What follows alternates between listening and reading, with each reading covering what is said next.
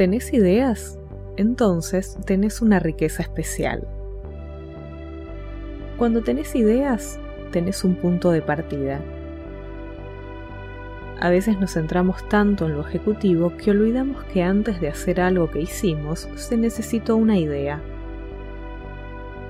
La clave está en no desestimar ninguna. Anota todas las ideas que tengas en un cuaderno de ideas. Separalas o resaltalas con distinto color según la categoría. Ideas para la casa, ideas para tu profesión o trabajo, ideas para tu desarrollo personal, etc.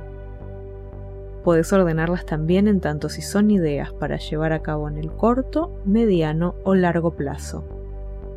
En este caso te recomiendo usar un fichero más que un cuaderno si el orden es algo importante para vos. Ten en cuenta que las ideas tienen su tiempo de maduración. Es decir, algo que parece inviable ahora puede ser que a lo largo del tiempo encuentre su forma ideal y pueda concretarse. De una misma idea podemos extraer muchas otras relacionadas que también merecen ser jerarquizadas para cada idea puedes anotar también los recursos tangibles e intangibles necesarios para realizarlas.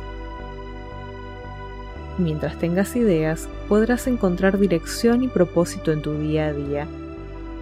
No te olvides, antes de algo grandioso, siempre hubo una idea.